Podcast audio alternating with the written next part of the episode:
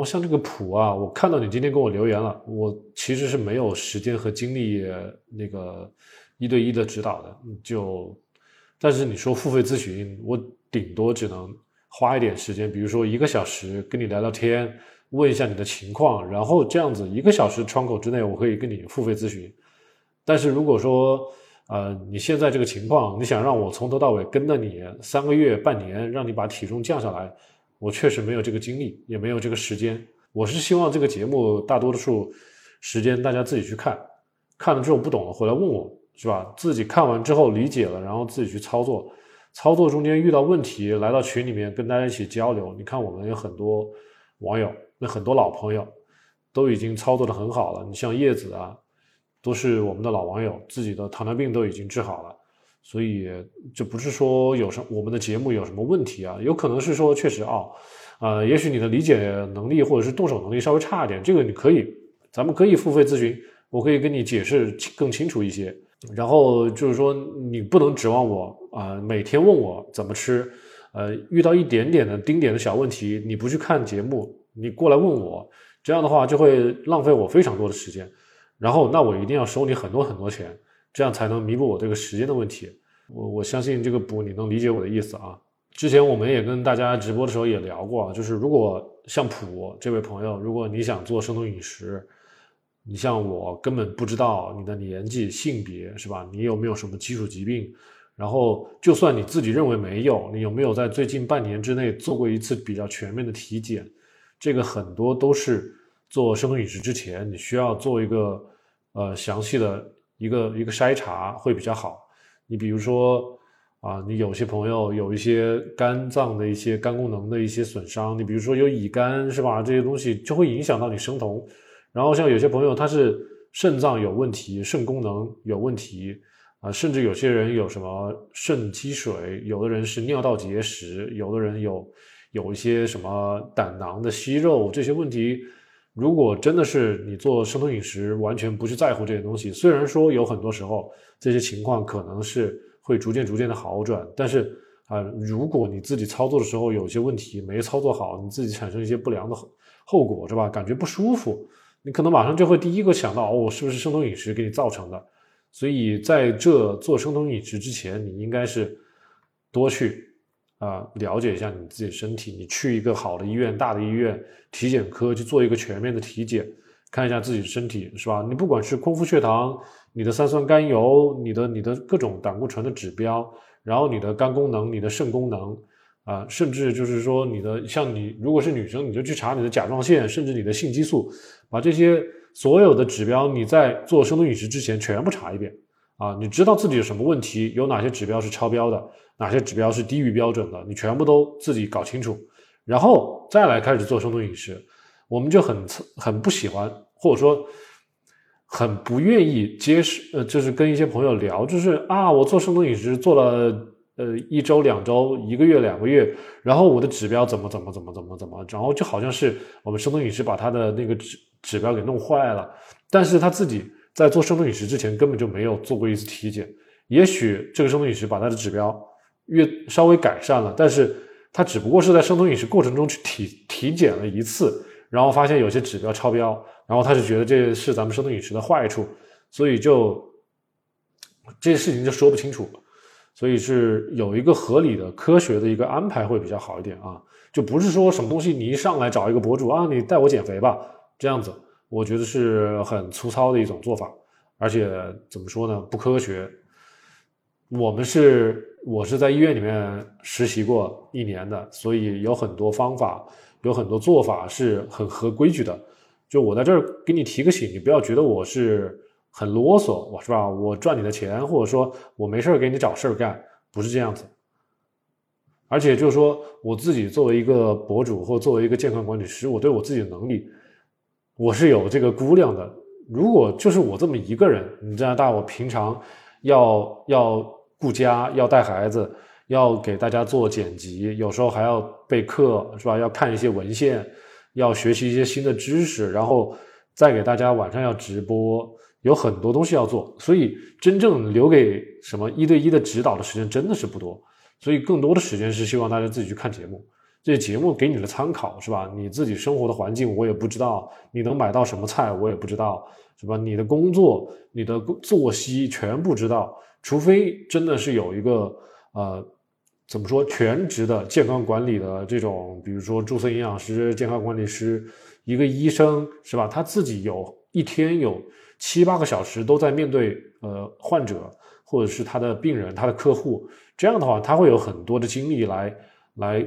来照顾你是吧？来根据你的情况来来给你提供比较有针对性的这些建议。而我呢，我真的是一天能抽出个一个小时、两个小时去给网友、给咱们这些朋友一起去直播，就已经很不得了了。真的是没有太多的时间去去去去给你一对一，是吧？而且就是平常我在群里面也好，私信里面也好，其实有很多时候我都是免费给大家答疑的。这些东西怎么说呢？我不能说我每一次答疑都要给大家收费，但是其实我是有花很多时间，呃，免费的给大家科普或者是是答疑的这些东西。但是我的目的是什么？目的就是说，通过我这些些许的点播，是吧？然后大家再结合我的节目去自己操作、自己学习。嗯，你就这么想吧。咱们这个医院的医生再牛逼，也应付不了这一个城市所有的人都涌过去找这个医生，对不对？所以这个医生时间是有限的，他一天能做的手术也就是那么几台。你说，你说你得心脏病了，我就要找王医生。这个王医生他也许在 在忙别的，也许他没有那么多时间。所以这个有很多时候还是需要大家自己去照顾自己的健康。如果确实觉得自己呃有这个需求，比如说像普那位朋友是吧？如果你只是减肥，那么我觉得这个事情不是很着急，你就可以多花一点时间。像上一次有一次直播，有一个朋友也是问我，他完全不懂。呃，我记得那个昵称叫阳光的那位朋友，他完全不懂生酮饮食。他确实觉得我们这个频道还比较专业，比较可靠。好了，他就问我怎么操作，那我就告诉他，你先花一到三个月啊，然后在头两个月的时候呢，可以把碳水慢慢的减掉，把脂肪，把尤其是蛋白质啊加起来，然后呢。慢慢的学习我们的节目内容，因为我们的学学习我们的节目内容很多，至少要两个星期到一个月的时间才能把我们所有的知识全部都给搞透。所以这头两个月，呃，一边断碳一边学习知识是两不误啊。但是如果说哦，你要小莫老师操作，教你如何操作，一天怎么吃怎么喝啊，怎么称怎么搞这些东西，这个我来不了。而且有很多方法，我是。跟网上的很多博主是不一样的，嗯，跟我们在一起时间长的朋友都知道，呃，我们的很多方法都是比较，呃，自然偏天然食材的，而且不去算卡路里，啊，我只是告诉大家一些蛋白质、脂肪、碳水的一些上限、下限，然后在这个区域之内，大家去寻找自己合适、自己喜欢的一种搭配，啊，这个东西就是比较自由的一种做法，但是每个人注定不一样。反正说这么多的意思就是，最好的方法就是你自己根据我们的知识，你去呃操作、去总结，然后去改进。这样的话，要不了三个月，你基本上就知道该怎么操作了啊。然后你再把这个生酮饮食坚持到半年，很多情况下，你的体重也好，你的血糖、你的血脂，还有你的各种亚健康，很多时候都可以改善。改善之后，你就像叶子同学一样，他就能大概一年、两年，他都可以坚持下来。是吧？不像有些人反反复复的爆碳，这个是是我们的节目跟别人节目达到了效果的不同。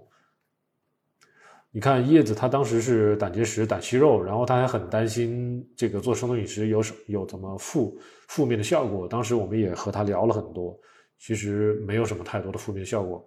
呃，我记得当时叶子还跟呃我们之前聊过的一位医生，呃，那位医生让他回去吃碳水，但其实他自己也不愿意。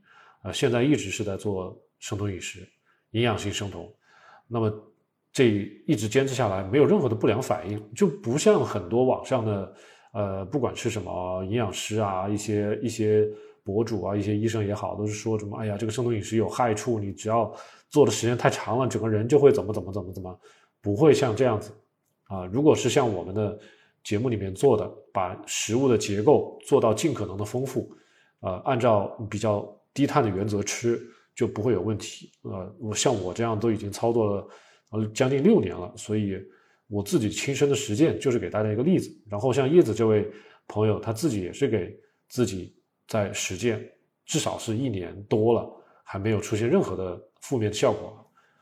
就是说，我现在是觉得啊，这些东西，糖啊、奶制品啊、甜品啊，这些东西都是产业嘛。说实话，这些都是食品中的一些产业。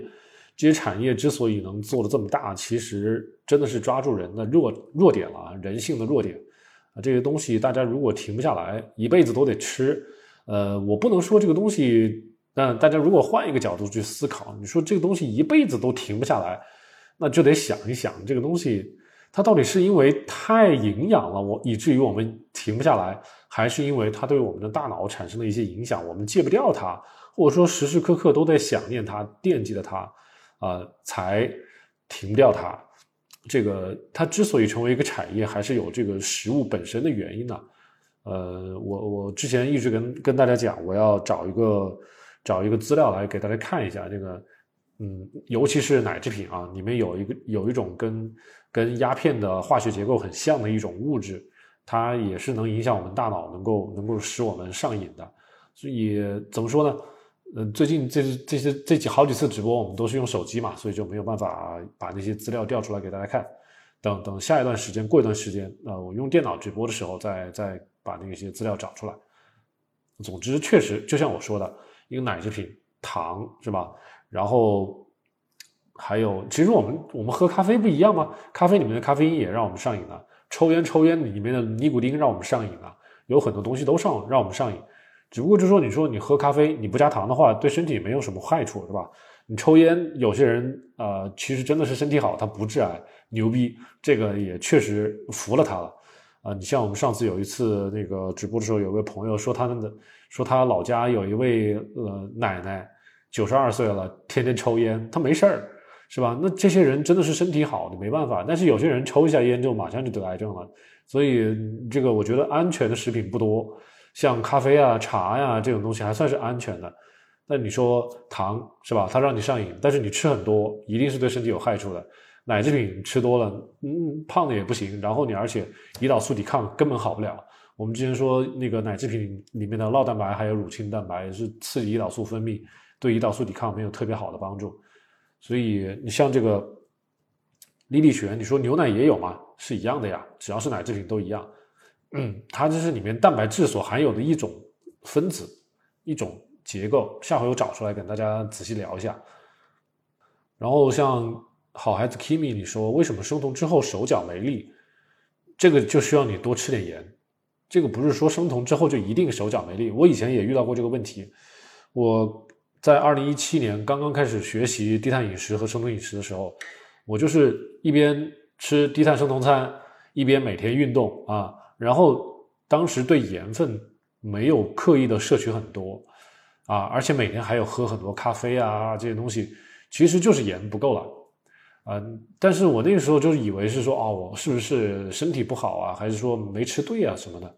那后来发现不是这个样子，你只要把盐吃够，多吃点盐，你身体就不会乏力，嗯。然后我甚至还有一段时间是以为，哦，还有一个问题你可以考虑一下，就是你会不会像我一样，在有一段时间吃了太多的鸡胸脯肉，吃了太多的鱼肉、虾肉，你就是没有吃猪牛羊肉，是吧？这个时候你身体缺铁，也也有可能会造成一些一些负面效果。但是会不会一定造成手脚没力，那我就不知道。但是当时我是这两个因素都有了，一个是没有怎么吃盐，再一个是没怎么吃红肉，所以这两个你都考虑一下。我觉得盐的可能性会比较大一些。如果你平常有经常看我们的节目，如果猪牛羊肉都在吃，那么可能这个铁的问题不算是很大。那么你就考虑多吃点盐，你再试一下，每天多喝点盐水，或者说炒菜喝汤的时候多给点盐就可以了。呃，学月你就不用不用特别的着急。我知道这个有些人他减肥嘛，如果减肥的速度稍微快一点。那么皮肤会显得比较松弛。那我之前有节目告诉大家了，是吧？想让皮肤重新紧致，怎么做呀？你将来执行一下轻断食就可以了。啊，不管是十六八还是那个一日一餐都可以。但是就是说，你这个生酮饮食最好做的时间稍微长一点。你说生酮减肥几个月？现在是几个月？具体一点！我是觉得半年之后你再考虑做一下轻断食，是吧？十六八做好了之后，你可能再做个两个月、三个月左右。其实你不一定非得要做一日一餐，其实你十六八做的时间够长，你也能发现自己的那个身体会越来越好，皮肤会越来越紧。这个就是断食带过来的效果。说到底，你就是着急嘛，你就是很着急啊。半年才掉五斤也没关系啊。你像我老婆，她十个月才掉十斤呢，但是她做的是低碳饮食。啊，而且还跟你的初始的体重有关系。如果初始体重基数很大，那说明你的你当时的胰岛素抵抗很严重。像这类朋友减肥的速度就比较慢一点，尤其是初期都很慢，你着急也着急不来。就你只有做好了这种比较严格的生酮，不要进进出出啊，你坚持的时间够长，到后面才会越来越规矩。就像我们之前说的，零点。大概就是零点一千克一天，一个月也就是五六斤的样子，所以才能就是直到你坚持的时间比较长了，才能达到这样的一个速度。所以说的不是所有人的减肥速度都一样的，就不要跟别人去比。你不要看网上，你就谁一个月减个十几斤，你就去很着急，也想像别人那样子去减，这样是不现实的，而且对自己身体也没有什么好处。这一切要是要要以你自己自身的健康状况，呃。为基准，你就为什么刚才我说很多朋友做低碳生酮饮食之前，最好去医院做一个全面的体检，知道自己的身体是一个什么样的状态，是吧？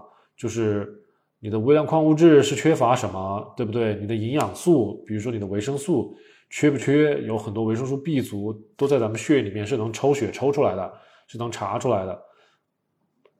然后。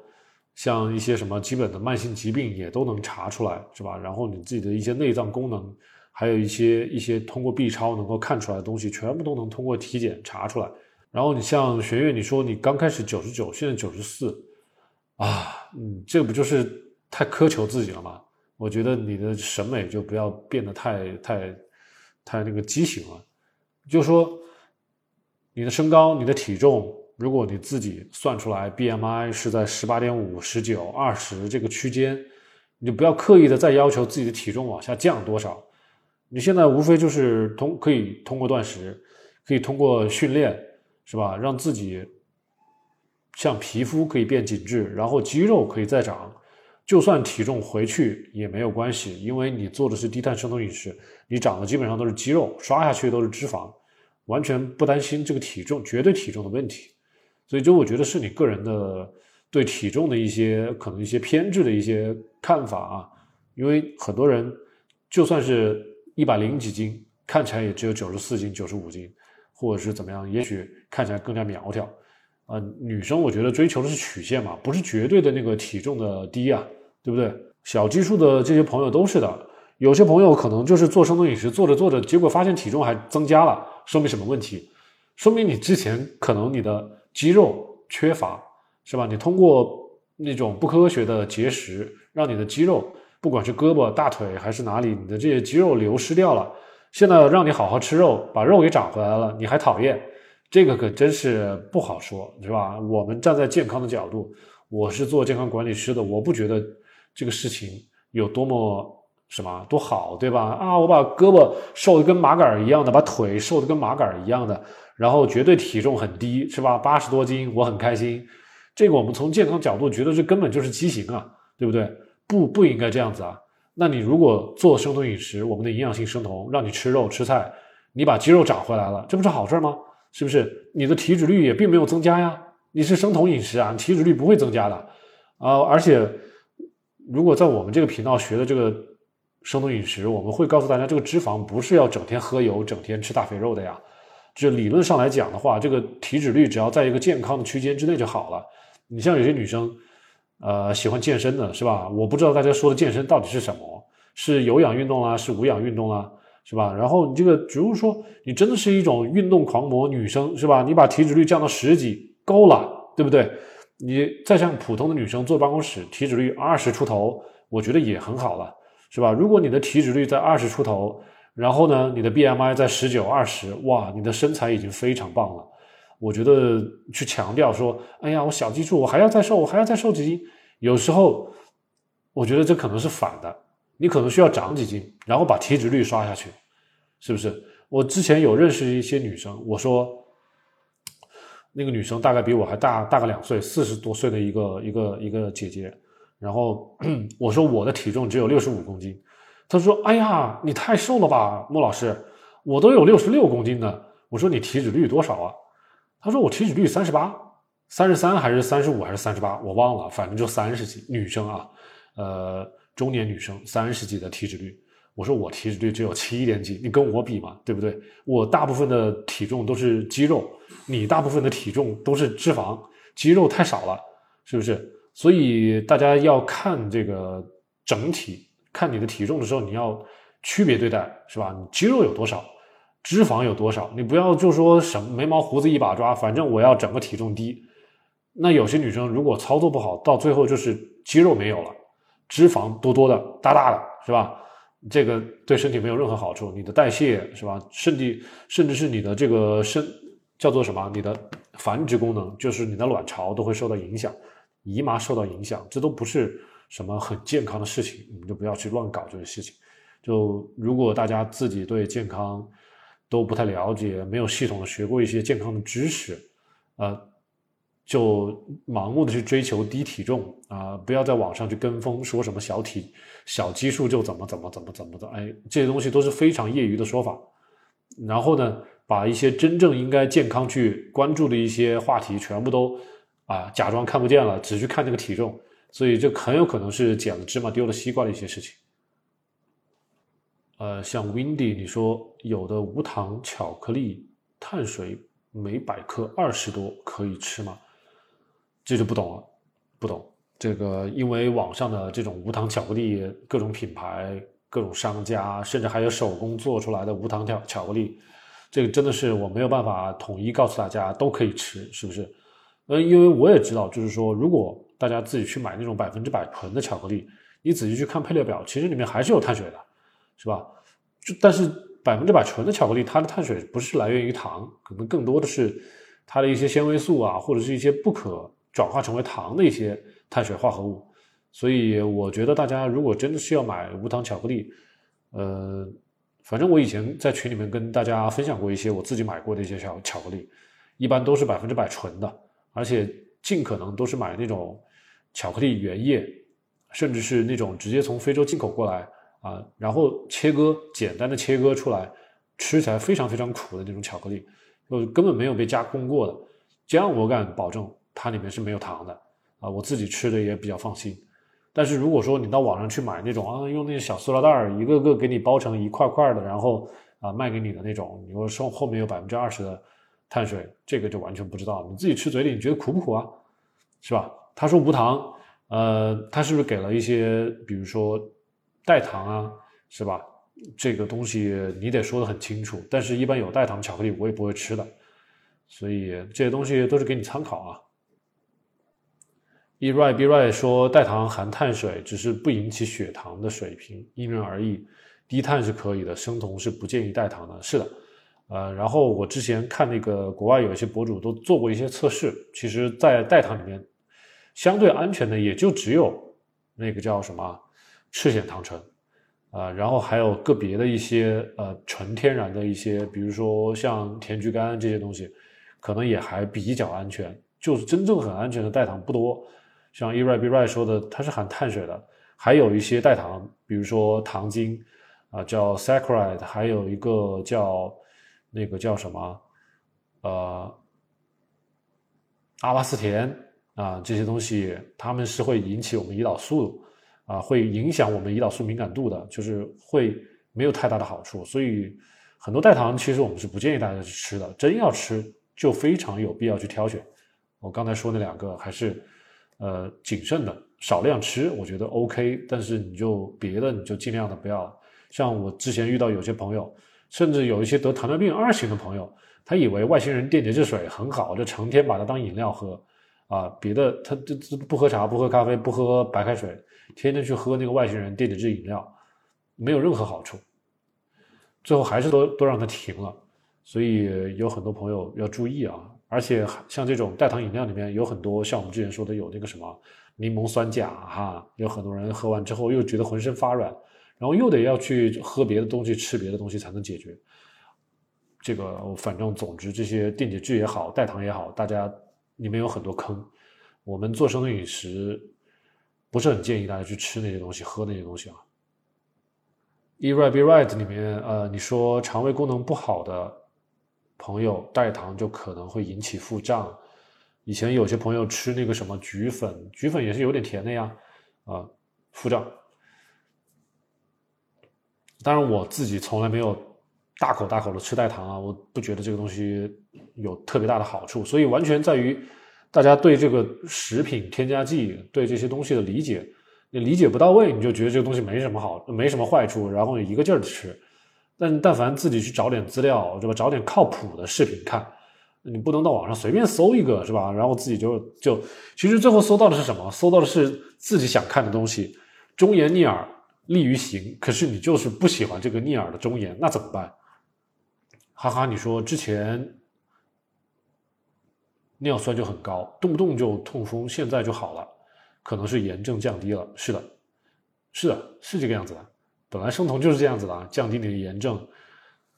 呃，我们之前有一个有一个朋友，他就是二型糖尿病，一个男生，他他也有尿酸高。以前如果尿酸高了，那就直接吃药降尿酸。呃，然后后来做生酮的时候，有时候操作有点问题，就是。啊，有些朋友去，他就搞那种断食，很快的那种极端的断食，呃，两三天不吃东西那种断食，一下子把血酮飙起来。然后这个时候呢，我刚才也给给大家解释了这个跟尿酸的竞争的机制，这样子尿酸又飙起来了。所以飙高了之后，这个男生因为他以前有过这个痛风史，所以他第一次断食的时候就遇到了痛风发作，所以不得不吃药了。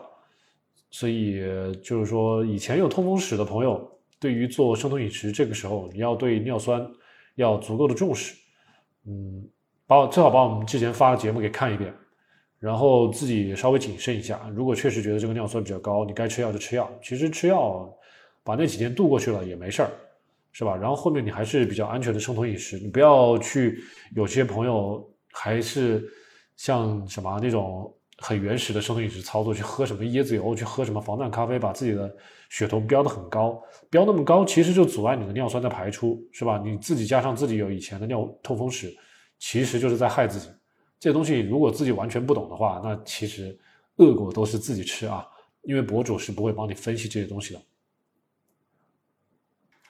然后像这个粒粒璇，我之前有讲过这个问题啊，就是如果不吃碳水，什么就就运动就没有力气，这个完全完全我觉得是扯的，是扯的。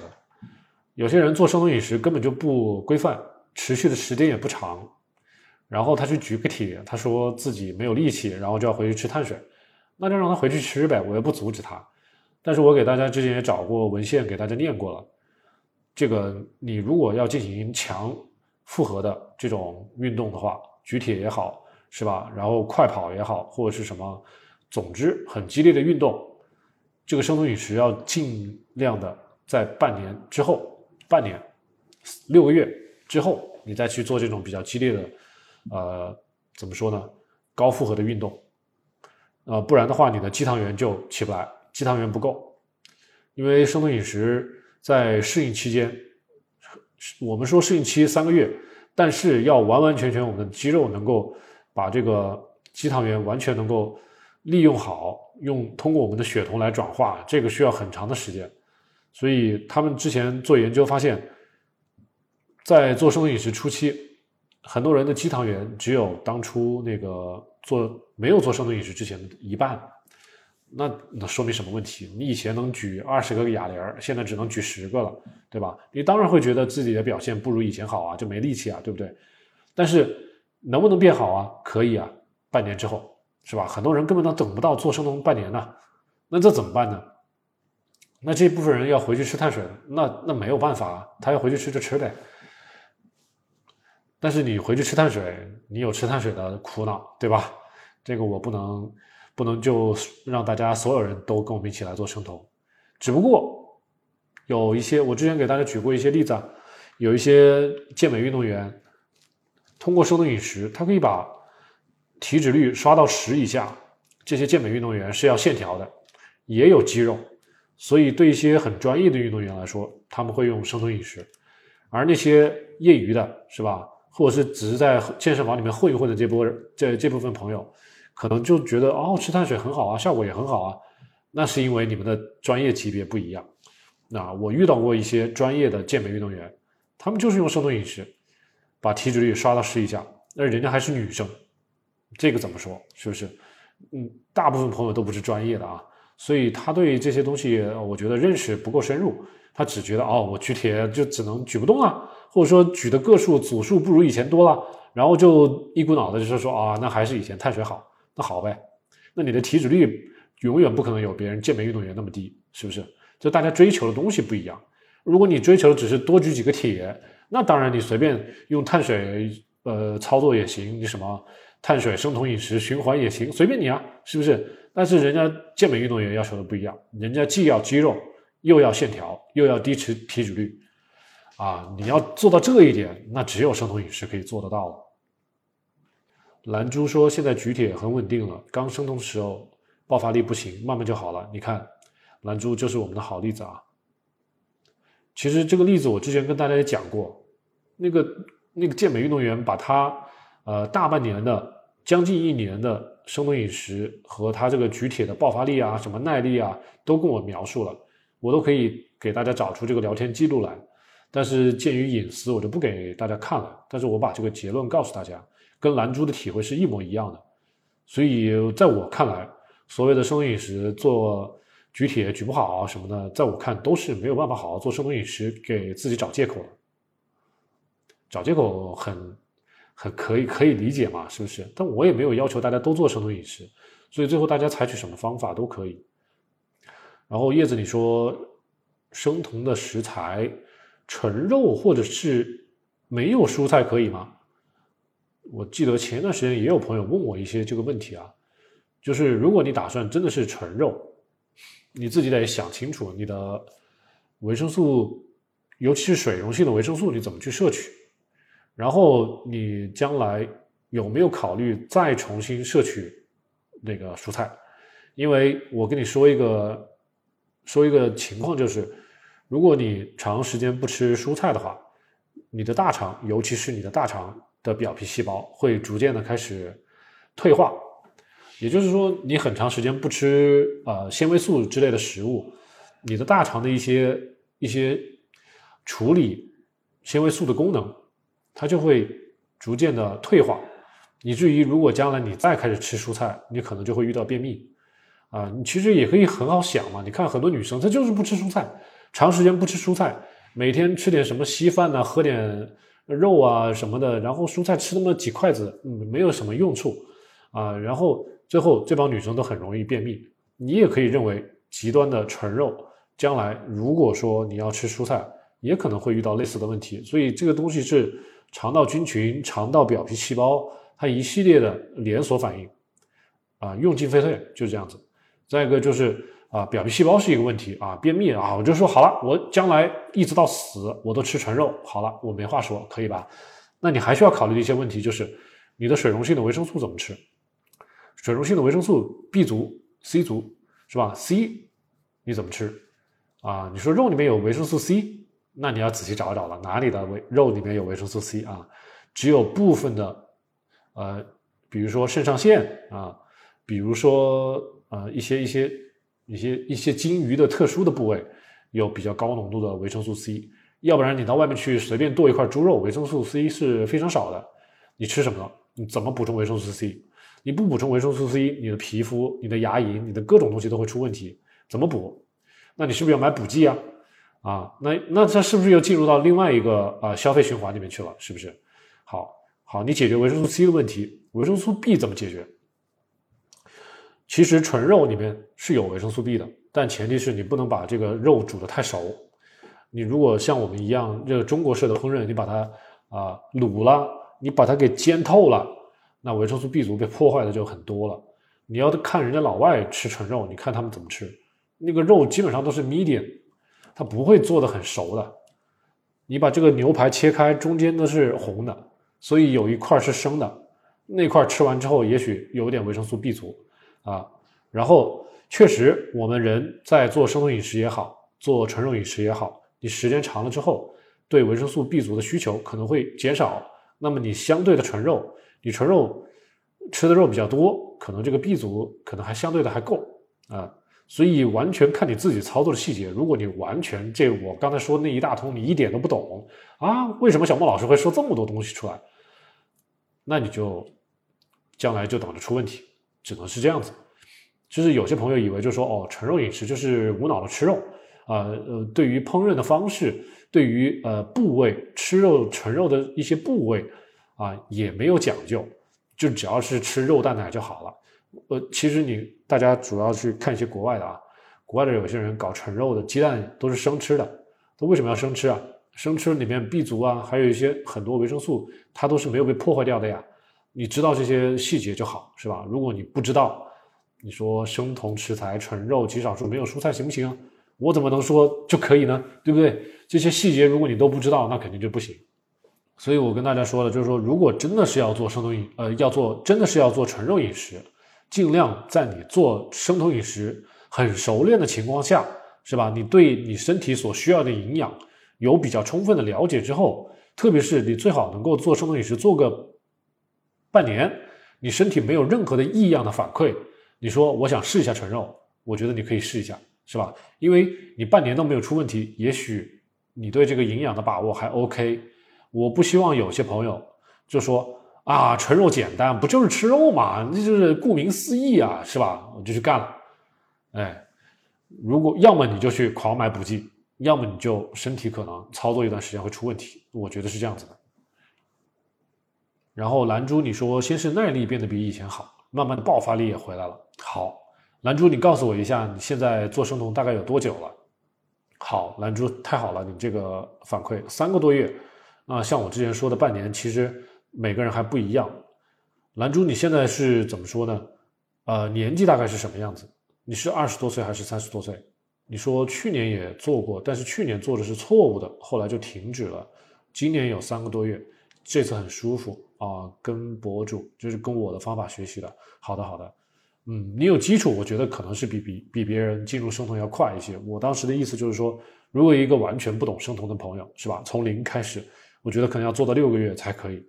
但是你可能之前有些许的低碳或者是生酮的一些经历，然后操作起来可能会比别的人要快一些，或者说你身体适应的也快一些。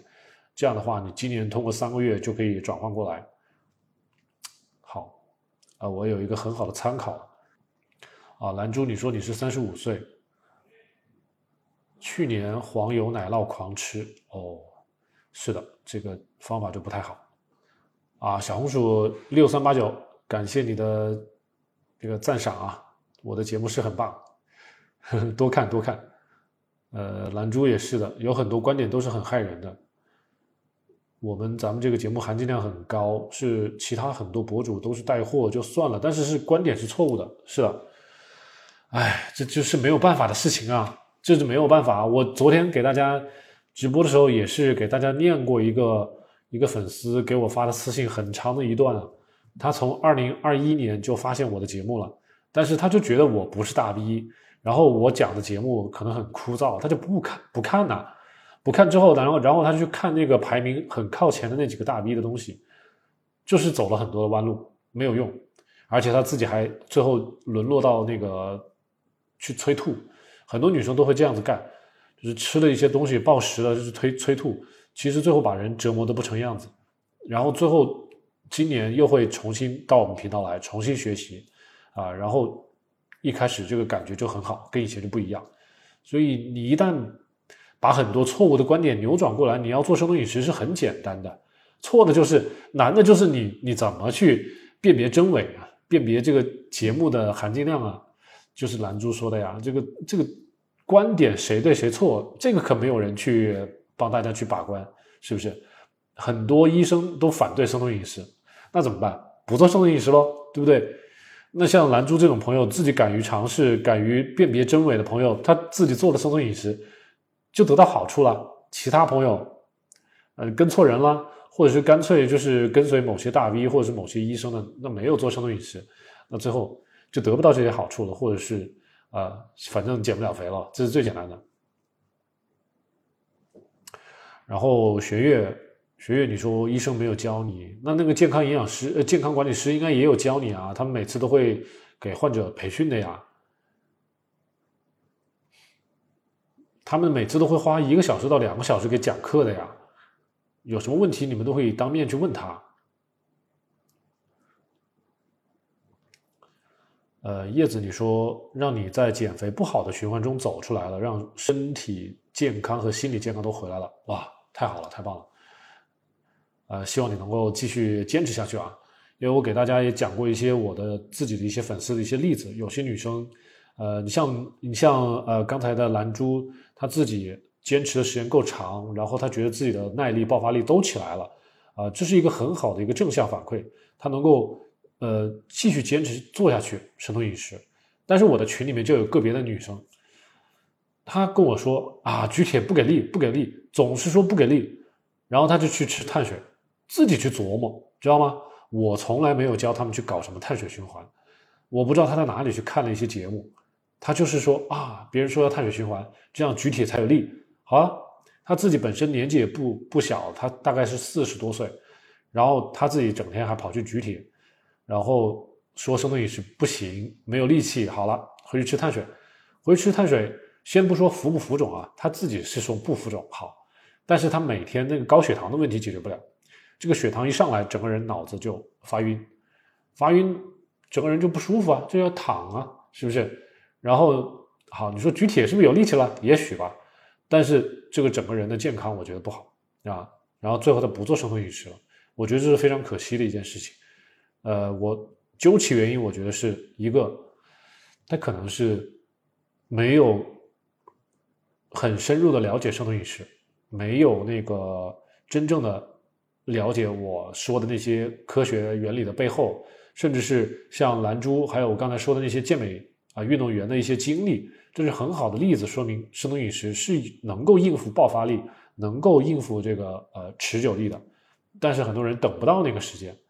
或者说他自己也许操作的不好，或者他对自己的要求太高。比如说，你举铁总有一个上限的，你总是要跟一些更比你更牛逼的人去比，超出自己的负荷范围之外，然后你说啊，我达不到这个我的心里的期待，然后逼着自己去做一些达不到的事情，去吃碳水，啊，这个简直就是一个恶性循环，这个谁也帮不了，你不论不论用什么饮食也做不好的，然后你回去吃碳水。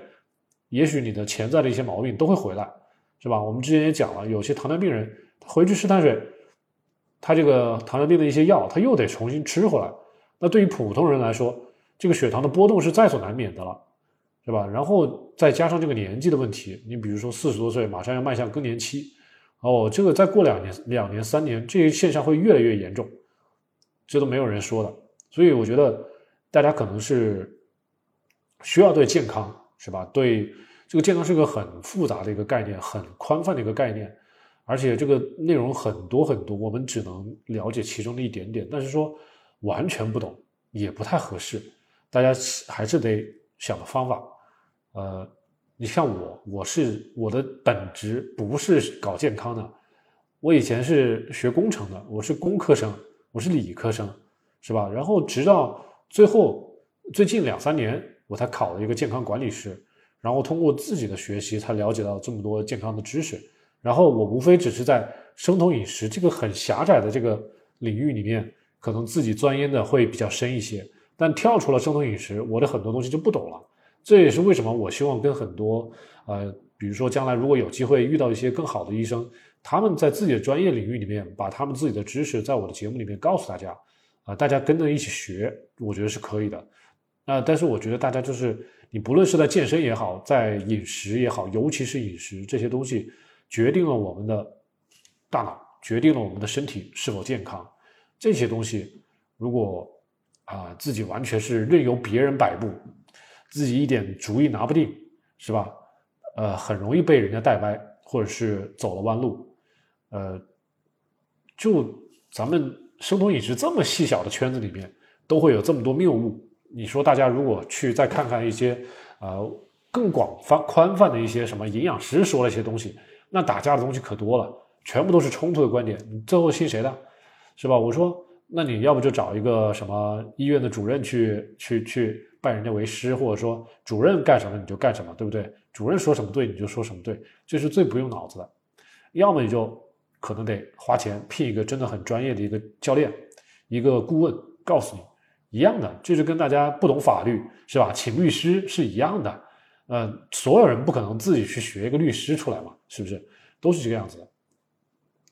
但是就是说，像兰珠啊、啊叶子啊，呃，很幸运的能够呃跟我们的频道结缘，能够有耐心的把我们的节目看下去，啊，我觉得是是我的幸运，也是大家的幸运，都好，对大家都好。呃，我是希望更多的朋友能够把我的节目有时间多看一看，是吧？如果你不想看，那就可以去喜马。去听音频，听比看可能更轻松一些，更容易一些。很多朋友都是听了我的节目睡觉的，都是这个样子的啊。所以怎么说呢？你说你不想看，那就去听啊。喜马拉雅、苹果播客都有咱们的节目，去搜一下，这个都可以。像爱谁谁，你说出差吃饭会有很多隐形碳水，估计出酮了。要是每天喝一些防弹咖啡，这个时候你就不要喝防弹咖啡喽。要是我的话，我就直接喝黑咖了。你不是保酮体啊，你是要消耗你的碳水啊，搞错了啊。所以你这个，所以你这个底层的逻辑就是酮体越高越好，对不对？我的底层逻辑就是碳水控制的越低越好。就是我之前有一期节目告诉大家了，生酮饮食两种方法，一种方法是把碳水控制的够低，身体自动生酮，是吧？自动生酮利用的是身体自身的脂肪。再有一种方法就是现在啊。很流行的网上的，让你拼命的吃外源酮，让你拼命的吃生酮甜点啊，然后靠这种外源的油脂把你的酮体拉起来，这个是被动的，而且是让你减不了肥的，所以这是一种谬论啊。像爱谁谁，我已经跟你说清楚了，希望你不要喝防弹咖啡。如果你生酮的时间已经够久了，你就不要再喝防弹咖啡了，直接喝黑咖。啊，蓝珠，你说现在国内大部分做生酮的都沦为了防弹咖啡代言人。一说生生酮就是肥肉防弹啊，这个都其实真是很小儿科了，因为这些东西在一七年、一八年最初的一波生酮的博主就已经整天在铺天盖地的说这些东西，没想到过了四年、五年还是这个样子，这一点长进都没有，就我觉得还是很低级的。如果说做生酮饮食就是肥肉跟防弹咖啡，就是很低级的一种一种做法。现在无非就是又发展出来一些。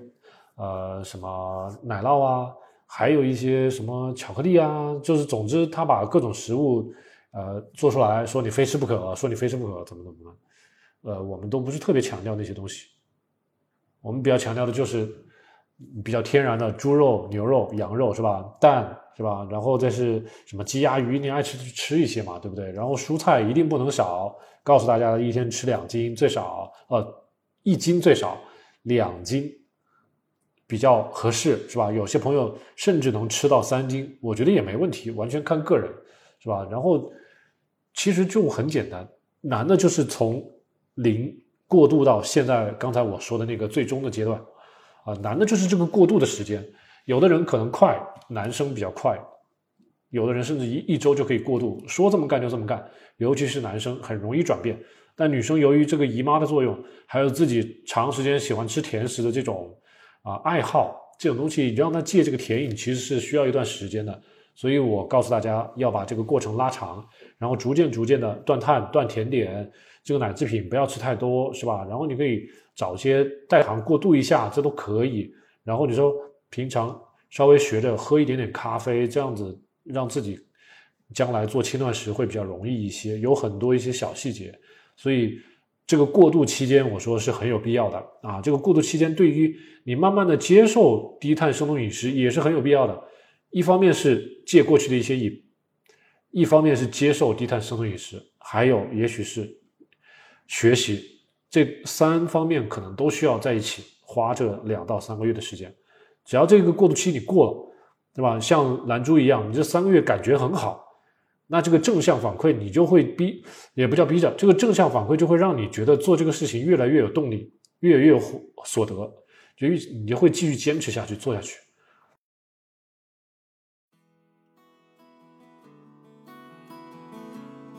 感谢大家收听本期 Kido CN 七栋大院的音频节目啊！